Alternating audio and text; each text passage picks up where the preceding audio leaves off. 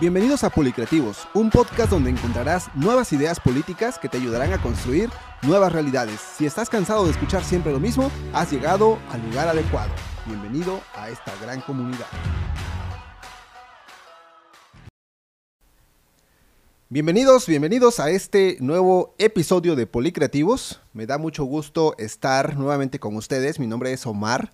Eh, radico en la ciudad de Oaxaca y este podcast lo inicié principalmente porque, preocupado un poco por los temas de mi país, eh, creo que la, industria política como tal es una de las industrias que se encuentran más rezagadas en cuanto a la implementación de acciones que permitan conectar eh, las ideas políticas con las necesidades políticas.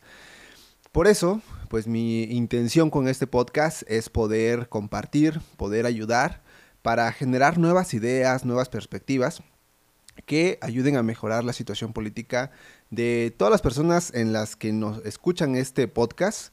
Eh, les agradezco mucho que estén en este mm, episodio.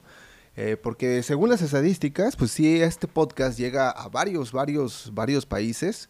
Y este y pues me da mucho gusto llegar hasta, hasta sus ciudades, eh, hasta donde ustedes se encuentran, pues para recibir pues algo entretenido, algo creativo, algo de valor que nos ayude a aprender a todos. Y bueno, pues vamos a empezar con este podcast que como ya lo viste, eh, se trata de eh, la muerte de los espectaculares en la política. ¿Y por qué me refiero a la muerte de los espectaculares? Bueno, vamos a empezar con que el uso de espectaculares pues no tendrá más de 20 años, 30 años en las ciudades urbanas. Y esto pues por el gran crecimiento de las densidades poblacionales, ¿no? Que hicieron que muchas personas se aglutinaran en las ciudades y que pues estos anuncios representaran eh, pues una parte muy visual, ¿no? Para, para los ciudadanos, para el electorado y que pues ellos pudieran ver estos espectaculares como una forma de posicionamiento. Sin embargo, las formas de comunicación han cambiado, como todo en el mundo. Después, obviamente, de la pandemia, pues tuvimos un avance en el desarrollo tecnológico y eso pues nos permitió que tuviéramos otros modelos de comunicación más actuales, con mayor penetración, con mayor engagement, con mayor eh, interacción con los ciudadanos. Y pues por eso eh, considero que el tema de, de las de los espectaculares, pues es un tema que a lo mejor nos sirve para el tema de posicionamiento político, si queremos entrar dentro del escenario, tal vez es eh, bueno, muchos lo ocupan ya desde la pre-pre-campaña, pero eh, bueno, sí es un tema eh, importante de posicionamiento, sin embargo, el problema es que se difumina muy rápido, ¿no? Se evapora muy rápido y pues la gente realmente no recibe un valor, ¿no? A su, a su calidad de vida con el hecho de ver a un candidato.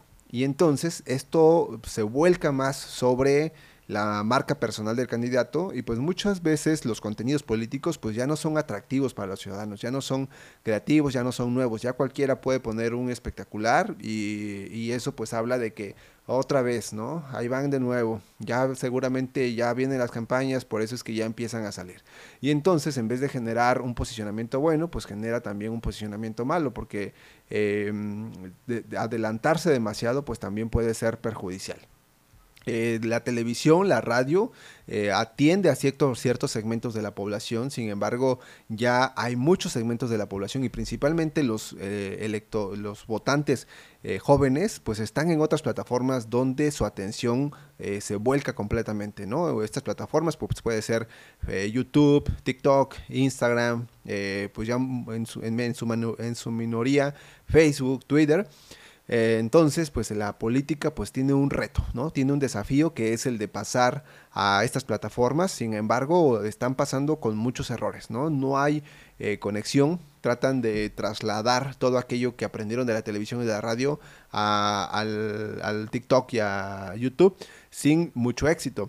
¿Qué es lo que pasa en las redes sociales? Principalmente las redes sociales lo que buscan es generar comunidades, generar eh, segmentos de la población que ya no solamente se quedan en el sector demográfico, sino que en un sector psicográfico. ¿Cuáles son mis gustos, mis comportamientos, mis intereses, mis emociones? Y conectar con ello es conectar con una audiencia nueva, con una audiencia que se tiene que comunicar de otra manera. De hecho, el ministro de la Suprema Corte de Justicia aquí en México, eh, Saldívar, él eh, comunicaba a través de TikTok y decía, es que yo no le hablo a los, a los grandes, ¿no? No le hablo al sector que este mm, de adultos, sino más bien le hablo a los jóvenes, ¿no? A los jóvenes que tienen derecho también a conocer cuáles son sus derechos, cuáles son sus obligaciones como ciudadanos y pues bueno, es otra forma de comunicar, ¿no? No únicamente eh, estar inmersos en una forma o en otra, ¿no? Ahora, si vamos a empezar a trabajar un tema de campaña electoral, de campaña política, pues yo te recomiendo que puedas hacer un trabajo complementario, ¿no? Que no solamente te aboques al tema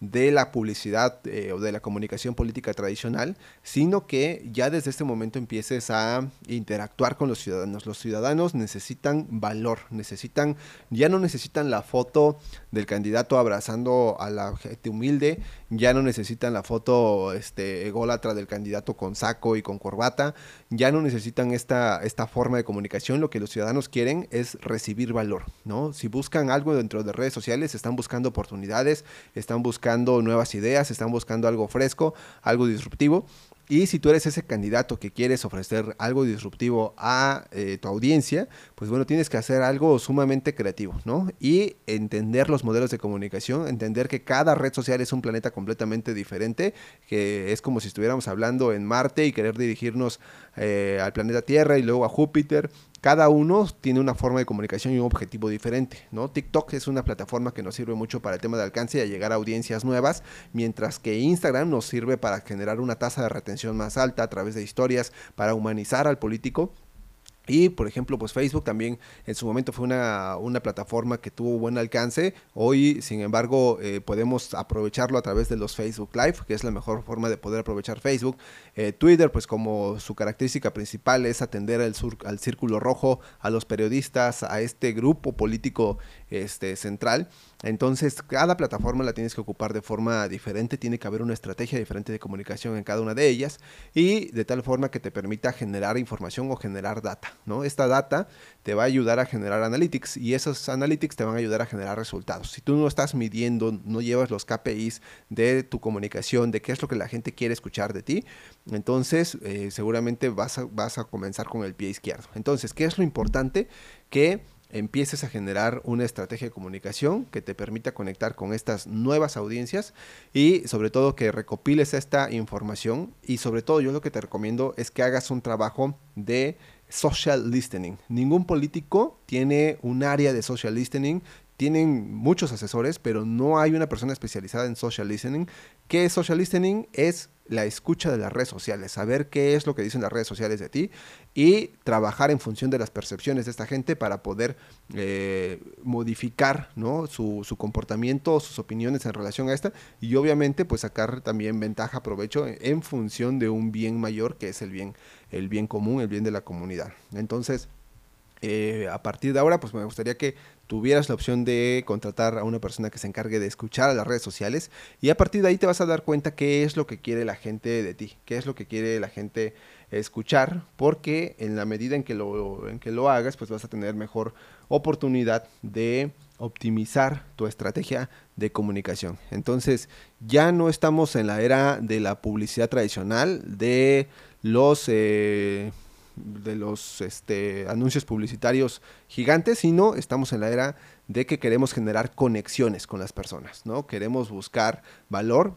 Los institutos políticos necesitan capacitar o ser capacitadores de los ciudadanos, que los ciudadanos reciban valor, saber que, que un ciudadano pueda saber qué es la democracia, qué son los medios de mecanismos de participación ciudadana, qué modificaciones están haciendo en el Congreso, qué leyes están aprobando, qué es lo que está haciendo su municipio y si la gente está su atención en estas plataformas como TikTok YouTube, entonces lo mejor o lo ideal es que comuniquemos a partir de estas plataformas. Así que bueno, pues hasta aquí el episodio del día de hoy, ya lo sabes, eh, puedes encontrarnos en nuestras redes sociales como Policreativos y cualquier colaboración estamos a la orden.